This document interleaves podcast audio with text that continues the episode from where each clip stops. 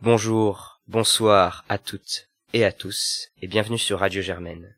Bienvenue pour ce 18e épisode d'Onde Politique, et pour ce second débat entre deux organisations politiques de Sciences Po.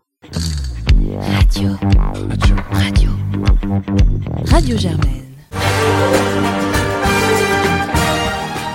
Onde Politique, le rendez-vous politique de Radio Germaine Après une intense guerre de tranchées sur l'héritage et la succession entre Guillaume de l'Union populaire de la France insoumise et Jade des Républicains, que vous pouvez écouter sur nos ondes, nous accueillons Léon Thébault d'Europe Écologie Les Verts et Sarah Bonvalet-Younes de l'UEC, l'Union des étudiants communistes, pour débattre de la question de l'énergie et du nucléaire. Bienvenue à vous deux. Merci à vous pour l'invitation. Merci beaucoup. Alors avant d'entrer dans le vif du sujet et de laisser nos invités s'écharper, avant cet octogone sans règles, avant ce règlement de compte entre rouge et vert, avant d'éclater la pastèque, petit point historico-politique. L'opposition au nucléaire, dans l'histoire d'Europe Écologie Les Verts, et des organisations politiques écologistes, c'est un élément constitutif, un pilier. Et ce, dès la candidature de René Dumont en 1974, le premier candidat écologiste issu des mouvances libertaires. Le productivisme d'État a toujours été perçu comme un problème plus qu'une solution face aux crises et aux défis énergétiques. Or, le nucléaire en France, depuis De Gaulle, c'est le fer de lance de ce productivisme. Aujourd'hui, derrière la candidature de Yannick Jadot à l'élection présidentielle, Europe Écologie et Verts porte toujours cet argumentaire. Il faut des énergies renouvelables et renoncer à ces centrales dangereuses, mal entretenues, et dont l'enfouissement des déchets serait un mal pour les générations futures, et qui donc menacent l'équilibre naturel. À l'inverse, l'Union des étudiants communistes, qui soutient l'unisson avec le Parti communiste français la candidature de Fabien Roussel, n'a retrouvé une position pro-nucléaire que récemment, principalement après avoir décidé de s'émanciper de la candidature de Jean-Luc Mélenchon, très antinucléaire, derrière laquelle les communistes s'étaient rangés en 2012 et en 2017. Pourtant, dans son histoire, le PCF voyait plutôt dans le nucléaire un moyen d'émanciper la classe ouvrière de la précarité et de l'exploitation. Le progrès technique comme moyen de construire un nouvel homme socialiste nucléaire, indépendant du capital pour se chauffer et s'éclairer. Le nucléaire, une énergie pilotable, sûre, sur laquelle les partis ouvriers de tous les pays fonderaient les bases de la révolution prolétarienne internationale. Comme en 2012 comme en 2017, le nucléaire revient sur la table des débats pour cette élection présidentielle. Europe Écologie Les Verts et la France Insoumise semblent isolés dans le camp des contres, tandis que l'extrême droite résume son programme énergétique à l'atome. Aujourd'hui, Fabien Roussel et Yannick Jadot sont quasiment à égalité dans les sondages, autour de 4,5-5%. Nous avons donc deux camps de force égales, radicalement opposés sur ce sujet clivant. Vous comprenez notre entrain à organiser ce débat. Pour commencer, et parce que nous restons des étudiants, vous pouvez vous présenter, et pour commencer, Sarah. Alors, donc, moi je suis en deuxième année euh, à Sciences Po en, en humanité politique et donc euh, euh, en effet ça fait euh, un an euh, que je suis à l'UEC. Euh, j'ai adhéré très récemment au Parti communiste également et j'étais aux jeunes communistes avant et j'ai également un, un, engagement syndical à côté à l'UNEF. Et ensuite Léon? Bon, moi je suis en troisième année en politique et gouvernement. J'ai rejoint Europe Écologie des Verts il y a maintenant deux ans et je suis co-coordinateur du coup d'Europe Écologie des Verts Sciences Po avec Sarah Champagne. Alors, pour commencer, Sarah, pourquoi ce choix du nucléaire pour ces élections avec Roussel? Une envie de revenir aux origines d'un PCF en perte de vitesse ces dernières années? Alors, non, je pense qu'il faut pas voir ça comme ça. Nous, on n'est pas, euh, même, en fait, on se retrouve pas derrière le mot pro-nucléaire, mais euh, nous, on est pro-énergie décarbonée. C'est ça le plus important, c'est que l'objectif qu'on se fixe, c'est d'ici 2050, enfin même avant, d'ici 2040, euh, passer complètement aux énergies décarbonées. Et pour ça, on voit pas d'autre solution que, que le nucléaire. Évidemment, on a d'autres, enfin évidemment, il faut qu'il y ait également une sobriété énergétique euh, qui soit euh, qui soit mise en place, euh, avec notamment des mesures concernant les logements ou, ou, les transports. Et on, on, mise aussi énormément sur euh, sur l'éolien, sur l'énergie, les énergies renouvelables, sur l'hydraulique aussi. Mais euh, voilà, on pense qu'on peut pas se passer euh, du nucléaire pour atteindre notre priorité, qui est donc d'ici 2050, d'ici 2040, pardon, passer complètement aux énergies décarbonées. Léon, dans votre opposition au nucléaire, qu'est-ce qui vous distingue aujourd'hui à Europe Écologie Les Verts de la France Insoumise de Jean-Luc Mélenchon?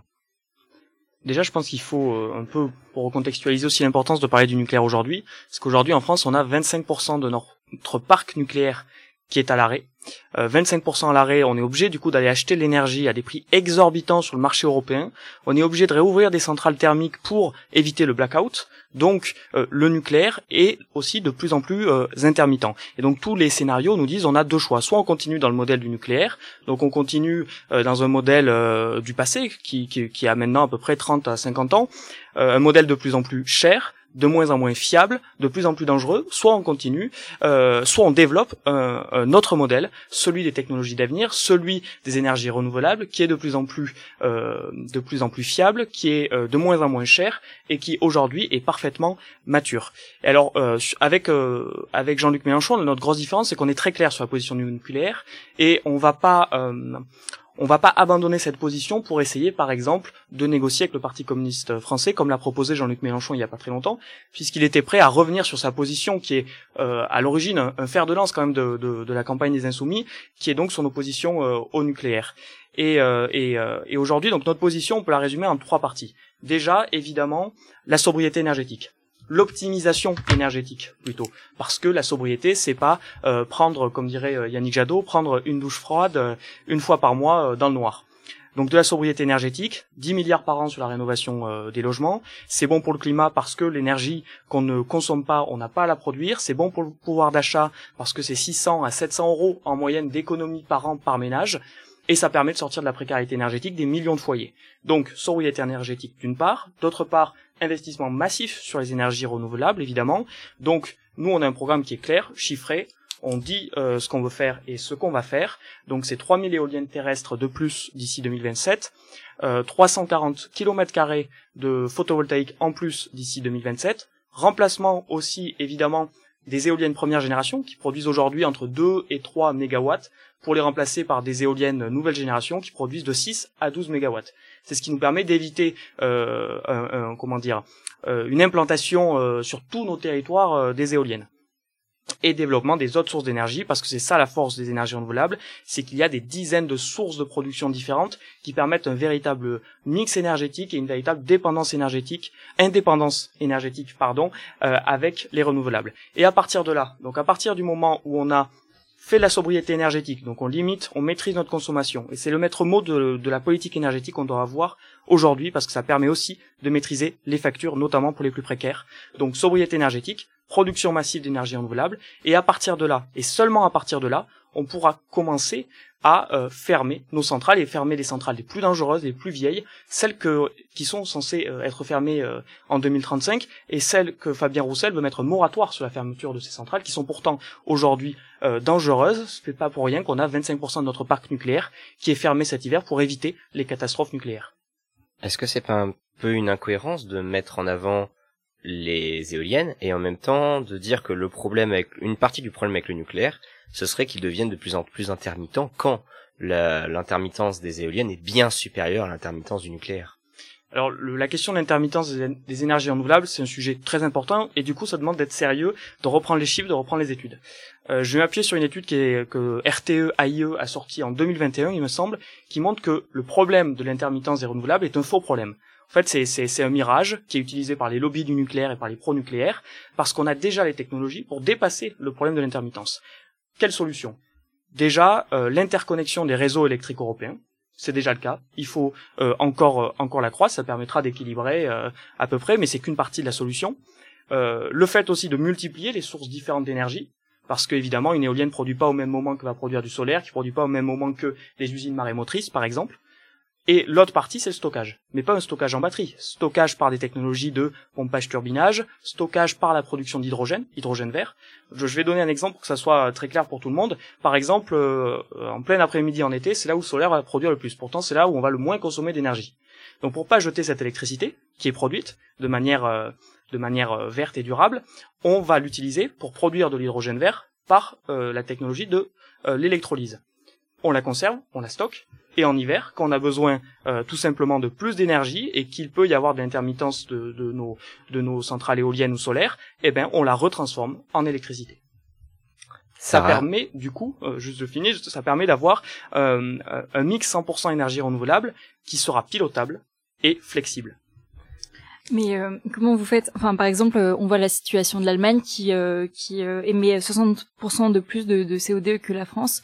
Comment vous faites pour pas et qui actuellement est dépendant non seulement du charbon mais également de, du gaz russe? Comment vous faites pour pas vous retrouver en situation de, de dépendance comme l'est l'Allemagne actuellement? Alors, moi, ce qui me fait rire, c'est que c'est quand même clairement un fake news de dire que l'Allemagne, parce qu'elle sort du nucléaire, elle pollue plus. C'est faux. Ce qu'il faut, c'est remettre dans le contexte, ce contexte historique, l'Allemagne part de beaucoup plus loin.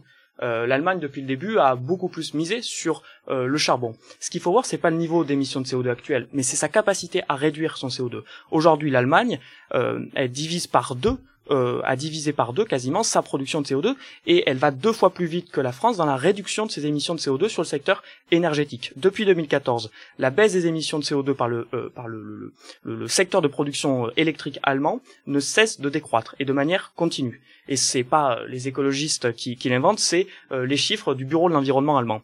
Pareil, dire que euh, on a ouvert des centrales thermiques à charbon ou à gaz pour compenser la sortie du nucléaire en Allemagne, c'est faux en 10 ans, une vingtaine de centrales thermiques ont fermé en Allemagne, et depuis 2017, la part du charbon et du gaz dans la production électrique totale en Allemagne ne cesse de décroître et de manière continue. Et euh, par rapport à, la dépendance, parce que par exemple pour construire euh, euh, une éolienne, il faut des, matériaux, ou, surtout des panneaux photovoltaïques, il faut des, matériaux rares, et aujourd'hui 95% de ces matériaux rares, se trouvent en Chine. Comment on fait pour pas pour avoir accès à ces matériaux Quels matériaux tu, tu parles?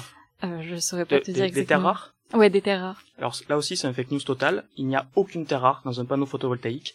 Et dans une éolienne, 97% des éoliennes n'ont pas besoin de terre rare. Il n'y a que les éoliennes offshore qui en ont besoin. Et aujourd'hui, on sait déjà produire des éoliennes offshore qui n'ont pas besoin de terre rare. Aussi, autre cliché, aujourd'hui, on s'est recyclé à 96% les panneaux photovoltaïques et les éoliennes. Donc, il nous suffit aussi d'avoir de, de, des pouvoirs publics qui soient ambitieux, volontaires, pour accompagner cette filière de recyclage, et du coup sortir de la petite dépendance qui existe aujourd'hui avec les énergies renouvelables. Mais puisqu'on est sur le sujet de la dépendance, je pense que la plus grosse dépendance qu'on a aujourd'hui, euh, c'est bel et bien celle de la France, avec l'uranium qui vient du Kazakhstan, qui vient de l'Ouzbékistan, qui vient du Canada, du Niger.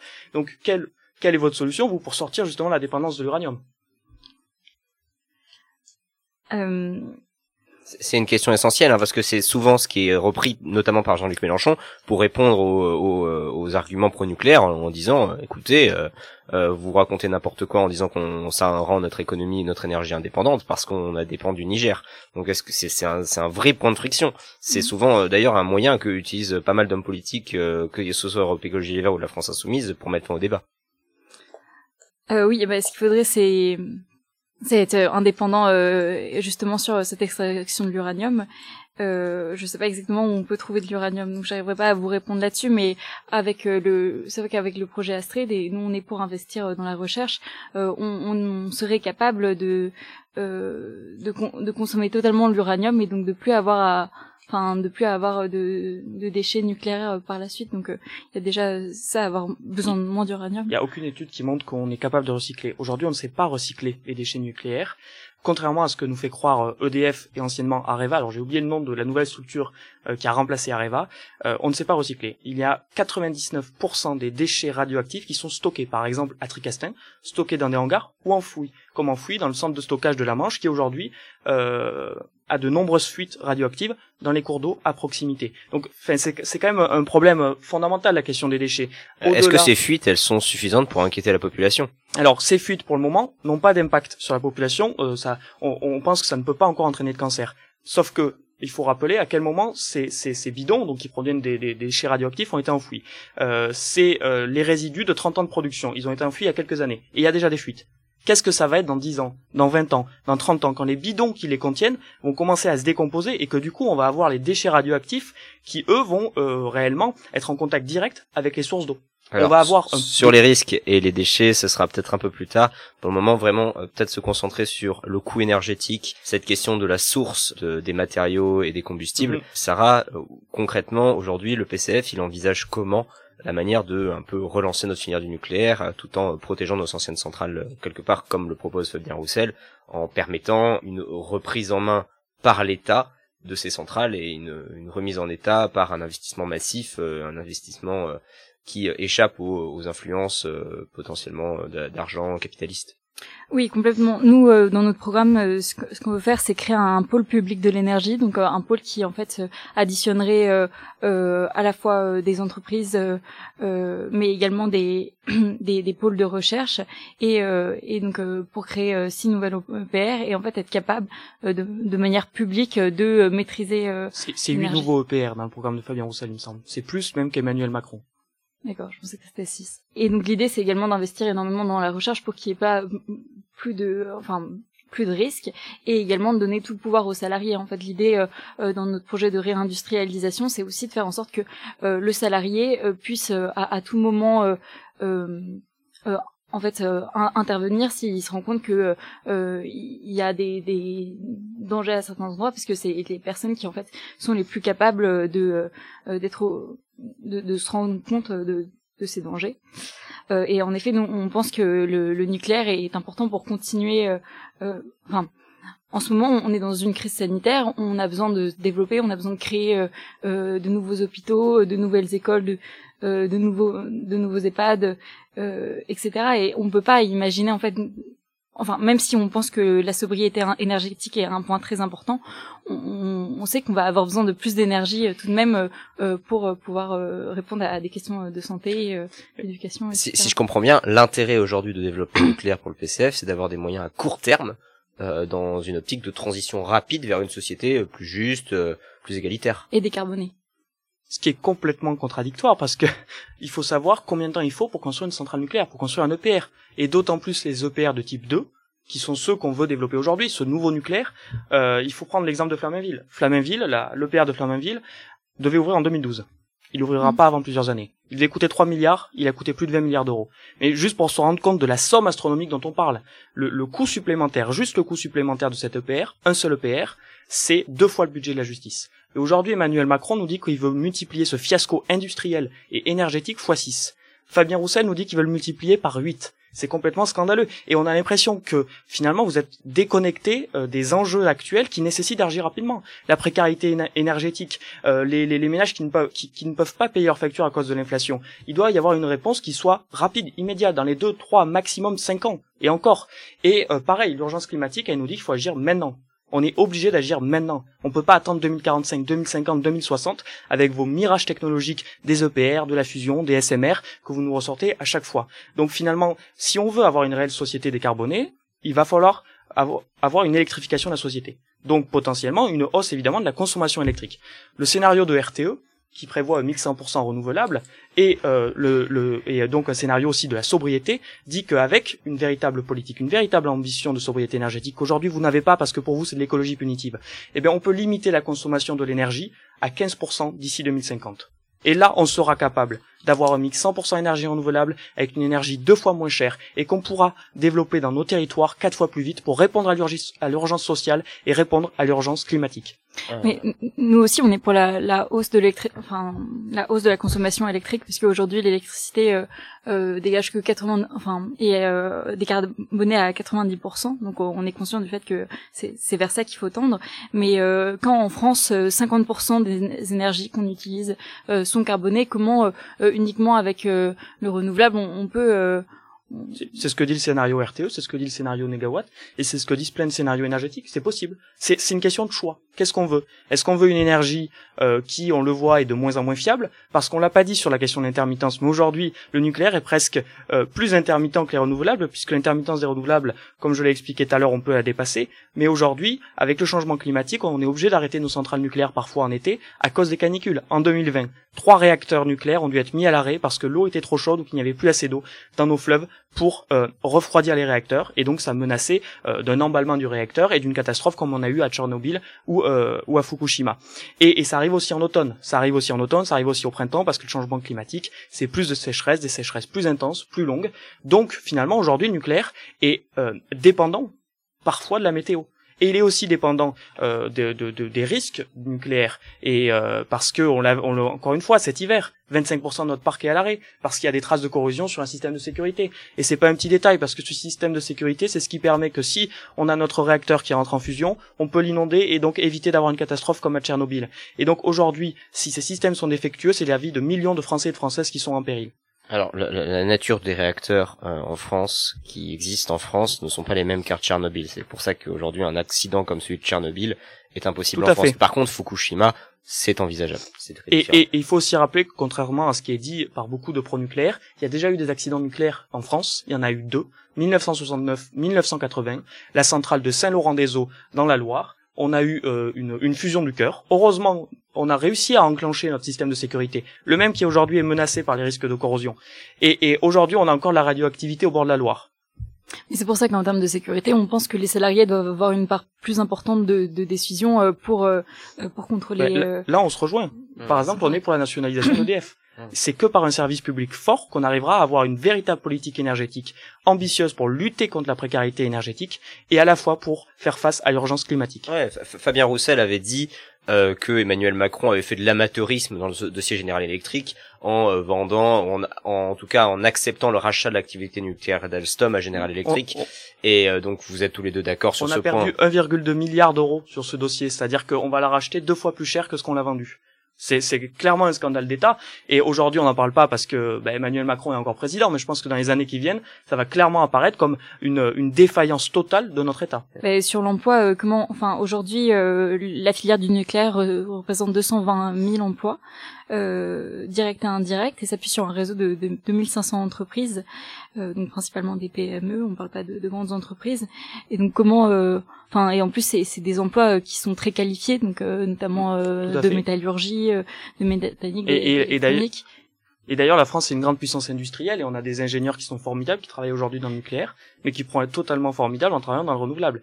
On a été capable, quand même, il faut le dire, alors qu'on soit pour ou contre le nucléaire, il faut reconnaître qu'on a fait un exploit industriel avec le nucléaire. Euh, en 20 ans, on a réussi à euh, complètement changer notre modèle énergétique. Aujourd'hui, on est capable de le faire avec un modèle beaucoup plus vertueux, beaucoup plus sûr, beaucoup moins coûteux. Et euh, concernant les emplois, il faut savoir que les énergies renouvelables, c'est trois fois plus d'emplois. Toutes les études le disent. C'est trois fois plus d'emplois et des emplois répartis dans nos territoires, puisqu'aujourd'hui, euh, une centrale nucléaire, on l'a à un endroit, à côté des fleuves, à côté des mers, et les renouvelables, on peut les avoir partout dans nos territoires. Du solaire, de l'éolien, des énergies euh, marémotrices, de la géothermie, et, j'en passe, euh, et j'en passe et des meilleurs. Donc c'est trois fois plus d'emplois. Alors euh, Sarah, si tu as quelque chose à, ajouter parce que tu as un peu de retard sur euh, le temps de parole. D'accord, mais aussi au niveau de, de l'industrialisation, euh, c'est aussi quelque chose qui demande énormément d'énergie et le fait d'avoir une, une électricité bon marché comme ce qu'on peut avoir euh, avec le, nucléaire et euh, non seulement c'est avantageux pour le, pouvoir d'achat, euh, enfin on est tous les deux étudiants, tous les deux syndiqués, euh, tu- vois très bien qu'il y a plein d'étudiants aujourd'hui euh, qui sont dans des euh, dans des logements euh, bon déjà pas du pas du tout suffisamment isolés mais là-dessus on se rejoint mais qui en plus ont du mal à, à se payer euh, de l'électricité il y a quand même euh, ce problème là est-ce Mhm. qu'on arrivera à avoir de l'énergie bon marché avec euh, les C'est déjà le cas. L'énergie renouvelable aujourd'hui est deux fois moins chère que le nucléaire. Est-ce que tu considères que les prix, l'explosion du tarif de l'énergie qu'on a cet hiver, c'est l'énergie bon marché? Quand il y a des Français et des Françaises qui peuvent pas payer leurs factures, moi c'est pas ma vision d'une énergie bon marché. Aujourd'hui, les renouvelables, et toutes les études le disent, sont deux fois moins chers. Sont deux fois moins chers. Le photovoltaïque, en 10 ans, on a divisé par 10 le prix. L'éolien, pareil, il a chuté. On a une énergie qui est bon marché. Alors sur le prix là, du coup, il y a, enfin Mm. moi je vois une question qui, a, qui apparaît sur le programme de, de Yannick Jadot parce qu'il veut fermer euh, 10 centrales euh, d'ici 2035, 10 centrales nucléaires, et il veut créer euh, 2500 éoliennes supplémentaires, 3000 3000 terrestres. euh, de 9500 aujourd'hui à 12 000. Donc ça, ça fait 2500. Alors.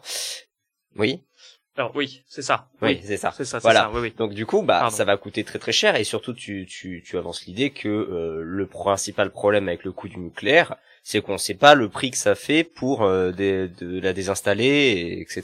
Parce qu'on a on n'a pas assez d'études là-dessus. C'est d'ailleurs pour ça que dans le scénario RTE de mix avec euh, le nucléaire, il dit quelque chose qui est totalement faux et que d'autres études ont démontré comme quoi le nucléaire serait moins cher.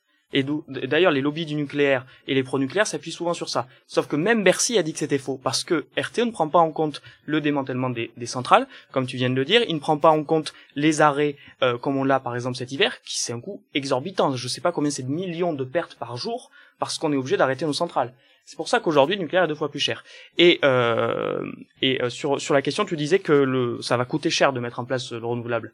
Oui, ça va coûter cher, mais ça va pas coûter plus cher que le nucléaire. Il faut savoir que ce que propose euh, quand même Emmanuel Macron, et donc encore plus euh, Fabien Roussel, c'est un projet qui est estimé à plus de 80 milliards d'euros, donc le budget de l'hôpital. le budget de l'hôpital public sur euh, pour construire des EPR qui ne fonctionneront pas avant 2050. C'est-à-dire des EPR qui ne permettront pas de répondre à l'urgence sociale et climatique avant 2050. Sans compter la possibilité qu'il y ait des surcoûts, comme euh, c'est le cas quasiment à chaque fois, et qu'il y ait aussi des délais supplémentaires, comme c'est le cas quasiment à chaque fois.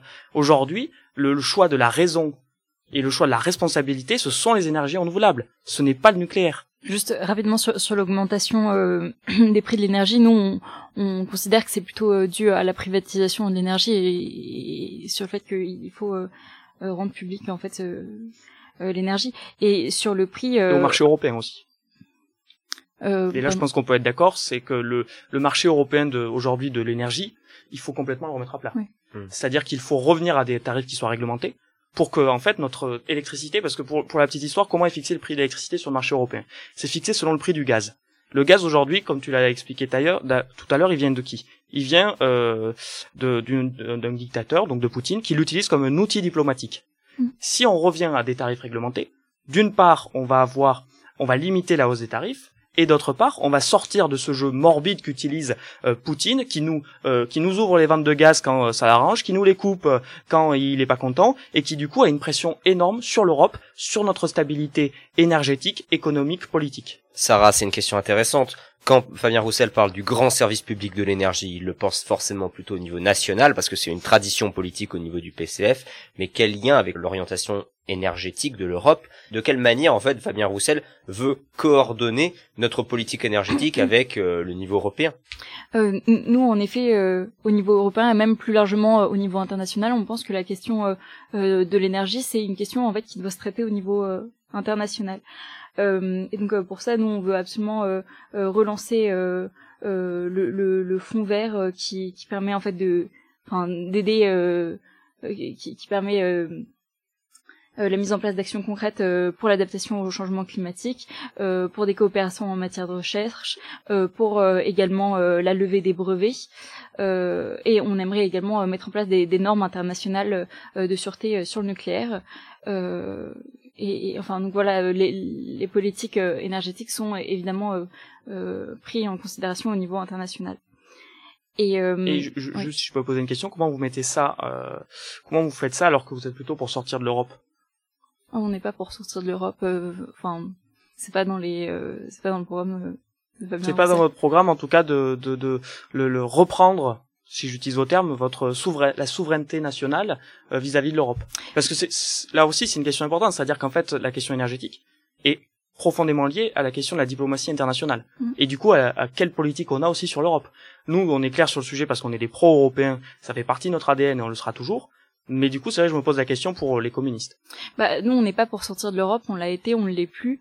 Euh, par contre, en effet, on, on a plus une considération au niveau euh, international euh, puisqu'on pense que en fait les, pays euh, les, plus riches doivent aider les, pays les plus pauvres qui sont en fait les, les plus touchés par par le changement climatique quand, enfin, quand on parle de souveraineté, en fait, c'est par rapport à la réindustrialisation et donc à l'autonomie énergétique qu'on pourrait avoir grâce au nucléaire et, et pas avec l'uranium de l'Ouzbékistan.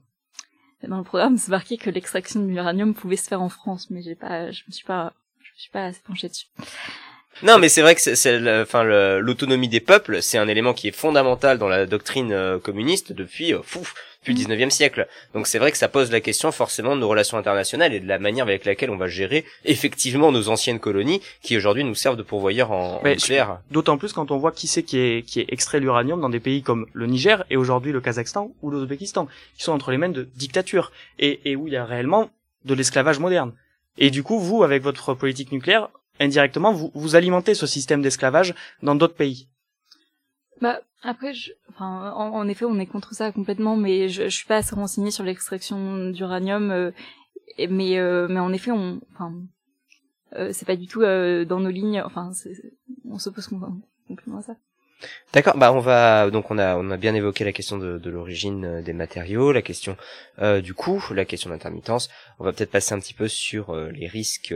c'est un élément de débat depuis depuis des années, depuis probablement 2011, hein, qui a été pour beaucoup de personnes un moment de traumatisme quand on a vu l'accident nucléaire de Fukushima. Sans compter que dans l'imaginaire collectif, Tchernobyl est un traumatisme profond pour les Français à plusieurs niveaux, déjà au niveau du risque nucléaire, mais simplement au niveau de la confiance dans les hommes politiques. C'est un élément fondateur dans, euh, dans le manque de confiance des Français en politique. C'est vraiment le moment où les, Français ont vraiment commencé à vraiment arrêter de faire confiance aux hommes politiques. Donc, et, et le risque nucléaire, est-ce qu'il est réel d'après vous en fait? Oui, clairement, il est réel. Il est réel parce qu'en fait, on en a régulièrement des accidents. Enfin, alors on va nous dire oui, il y a eu que très peu de morts mais très peu de morts immédiats. Le problème de la radioactivité euh, lorsqu'il y a des, des accidents nucléaires, c'est les effets à long terme. Donc les cancers, les maladies chroniques, les maladies aussi euh, qui se transmettent. Moi, j'ai une tante qui est ukrainienne, euh, qui vivait du coup à côté de Tchernobyl. Aujourd'hui, elle ne peut pas avoir d'enfants parce que les radiations l'ont rendue stérile, tout simplement. Donc, quand j'entends les gens qui nous disent que ben, le nucléaire, vous voyez, sur les dix dernières années, sur les 20, 30 dernières années, il n'y a pas eu beaucoup de morts ben en fait c'est pas qu'une histoire de, de, mort immédiate, il faut voir sur beaucoup plus long et, et quelle maladie ça engendre derrière. Et, et, si on veut raisonner en termes de coûts, parce que voilà, il faut rappeler que qui c'est qui défend aussi le nucléaire, c'est la droite et l'extrême droite, et du coup ils, aiment bien quand on parle de, de chiffres. Euh, des maladies, c'est un coût exorbitant après aussi pour euh, nos services hospitaliers. Et c'est tout ça qu'il faut prendre en compte. Aujourd'hui, nos élus, nos politiques, euh, qu'ils soient nationaux, locaux, européens, à l'international, ils doivent pas réfléchir seulement aux bénéfices à court terme, qui d'ailleurs s'envolent de plus en plus quand on parle du nucléaire, mais aussi euh, réfléchir aux au coûts pour notre collectivité sur le moyen et sur le long terme. Et aujourd'hui, les politiques euh, qui défendent le nucléaire ne prennent pas ça en compte. Sarah? Euh, Oui, nous, on, Enfin, en, effet, euh, le nucléaire euh, comporte des risques et on espère qu'avec la recherche, on pourra atténuer un maximum ces risques-là. Mais comme je disais tout à l'heure, on, enfin on n'est pas pro-nucléaire pour pour le nucléaire en fait. On est pro-nucléaire pour aller vers les énergies décarbonées. Et on considère que le réchauffement climatique euh, avec la dégradation de l'air avec euh, bah, la libération de euh, de nouveaux virus euh, dans les j'ai oublié le nom mais euh, le coronavirus? Non. Pardon. Le permafrost. Voilà. On va aller en fait enfin mais Écolo euh, Europe Écologie Les Verts est forcément d'accord avec ça. le risque des mégavirus. Oui, c'est extrêmement C'est bien pour ça qu'il faut décarboner notre société rapidement. C'est pour ça qu'il faut décarboner notre société. Oui, pas dans 50 ans. Là, maintenant. Un parc éolien, 3-4 ans, il est actif. On n'est pas Un EPR, c'est pas avant 30, 40, 50 ans. On n'est pas contre la création de parcs éoliens euh, par ailleurs. Mais pourtant, dans votre programme, il n'y a rien dessus. Combien d'éoliennes? Combien de photovoltaïques? Quelle part dans votre mix énergétique? Mais je pourrais pas répondre là-dessus. Mais euh, je pense qu'un programme, c'est quelque chose qui se construit tout au long de la campagne qu'on va s'améliorer. Et sur euh, les risques, aujourd'hui, on a effectivement peu de véritables accidents en France ou en Europe qui ont eu des conséquences désastreuses sur les 20 dernières années. On a eu des accidents qui, au final, non, les antinucléaires disent que les accidents ont été évités de justesse, euh, tandis que les personnes qui acceptent l'idée qu'il faut garder nos, nos réacteurs, relancer des réacteurs ou en reconstruire, présentent l'idée que au final euh, ces accidents ne, sont que des euh, non-événements, des micro-événements. Donc aujourd'hui, Sarah, est-ce que est-ce que vous considérez qu'il y a un vrai risque avec le nucléaire en France? Ou pas? Bah, on considère en tout cas qu'il y a un vrai, enfin, pour nous, en fait, le, danger majeur, c'est vraiment le réchauffement climatique, et donc euh, on, on, considère que si on investit énormément dans la recherche, dans la recherche, si on, on rend public, euh, enfin, si, euh, on nationalise EDF, e tout l'argent de la recherche va dans le nucléaire, que dalle pour les énergies renouvelables c'est pas c'est c'est pas pour rien que la France aujourd'hui est le seul pays de l'Union européenne. Désolé de te couper hein, mais c'est c'est pas pour rien que la, France aujourd'hui est le seul pays de l'Union européenne à ne pas avoir tenu ses engagements en matière ses objectifs en matière d'énergie renouvelable. Et c'est pas pour rien qu'aujourd'hui 80% dans le monde dans le reste du monde pas en France bien sûr 80% des investissements dans l'énergie vont sur les renouvelables pas sur le nucléaire Salut, c'est Alexandre. Alors je réalise au montage qu'il y a eu un petit souci sonore, l'apparition d'une sorte de cliquetis répétitif dû à du matériel d'enregistrement un peu fatigué. Alors j'ai fait le maximum pour réduire le problème afin que vous puissiez écouter sans trop de gêne Sarah et Léon pour ces deux dernières minutes. En espérant que vous avez apprécié ce débat et en nous excusant platement pour ce petit désagrément. Sarah, qu'est-ce que tu réponds à ça? Bah, que, En même temps, si ça nous permet, enfin, on est aussi parmi, euh, enfin, par rapport à l'Allemagne, par exemple, euh, on utilise beaucoup moins de, de charbon, de gaz, euh, etc. Donc, euh, enfin, ça, ça, nous avantage aussi sur ce point. Quel est votre mot de la fin? Sarah, tu commences? Bah, pour résumer, en quatre points, nous, c'est, enfin, sur l'énergie. tout d'abord, c'est mm-hmm. l'énergie 100% publique et 100% décarbonisée, donc qui passe également par enfin qui passe nécessairement par un mix énergétique donc entre énergie renouvelable, hydraulique et, et nucléaire. C'est également une politique internationale puisque on pense qu'on peut avoir un pouvoir là-dessus au niveau international. Il y a tout un volet sobriété énergétique, on a également parlé. Et, moi, je pense qu'aujourd'hui, quand on parle d'énergie, c'est une véritable, c'est un véritable enjeu de civilisation. Quelle société on veut? Est-ce qu'on veut une société où euh, finalement euh, on va continuer à l'aveugle avec un risque de catastrophe nucléaire euh, qui sera catastrophique pour des millions de Français et de Françaises, avec un nucléaire qui est de plus en plus cher et qui continuera à être de plus en plus cher à cause du changement climatique? Ou est-ce qu'on va vers des, énergies qu'aujourd'hui on maîtrise, qui sont matures, qui sont de moins en moins coûteuses, qui produisent une énergie qui nous permettra euh, d'alimenter correctement la France en électricité. Hein. Euh, et une fois de plus, on a la sobriété énergétique dans notre programme, mais la sobriété énergétique, ce n'est pas l'écologie punitive, contrairement à ce que peuvent dire certains à droite et malheureusement aussi à gauche. Et donc aujourd'hui, le choix des, énergies renouvelables, c'est pour, pour un écologiste comme moi, c'est à la fois un choix de cœur, mais c'est aussi un choix de raison et de responsabilité. Il y a une urgence sociale, il y a une urgence climatique. On va pas dire à celles et ceux qui ne peuvent pas se chauffer, qui n'ont plus les moyens de payer leur chauffage, attendez, nos centrales sont en construction, on s'en occupera dans 50 ans. On va pas dire au changement climatique, attends, fais une pause, on s'occupe de toi dans 50 ans, quand nos centrales seront lancées. Eh ben, très bien, bah écoutez, je pense que les positions de chacun et de chacune ont été claires. On remercie nos auditrices et nos auditeurs, on remercie nos deux invités d'être venus dans notre studio et on vous dit à la prochaine sur les ondes de Radio Germaine. Radio. Radio. Radio. Radio Germaine. Onde politique, le rendez-vous politique de Radio Germaine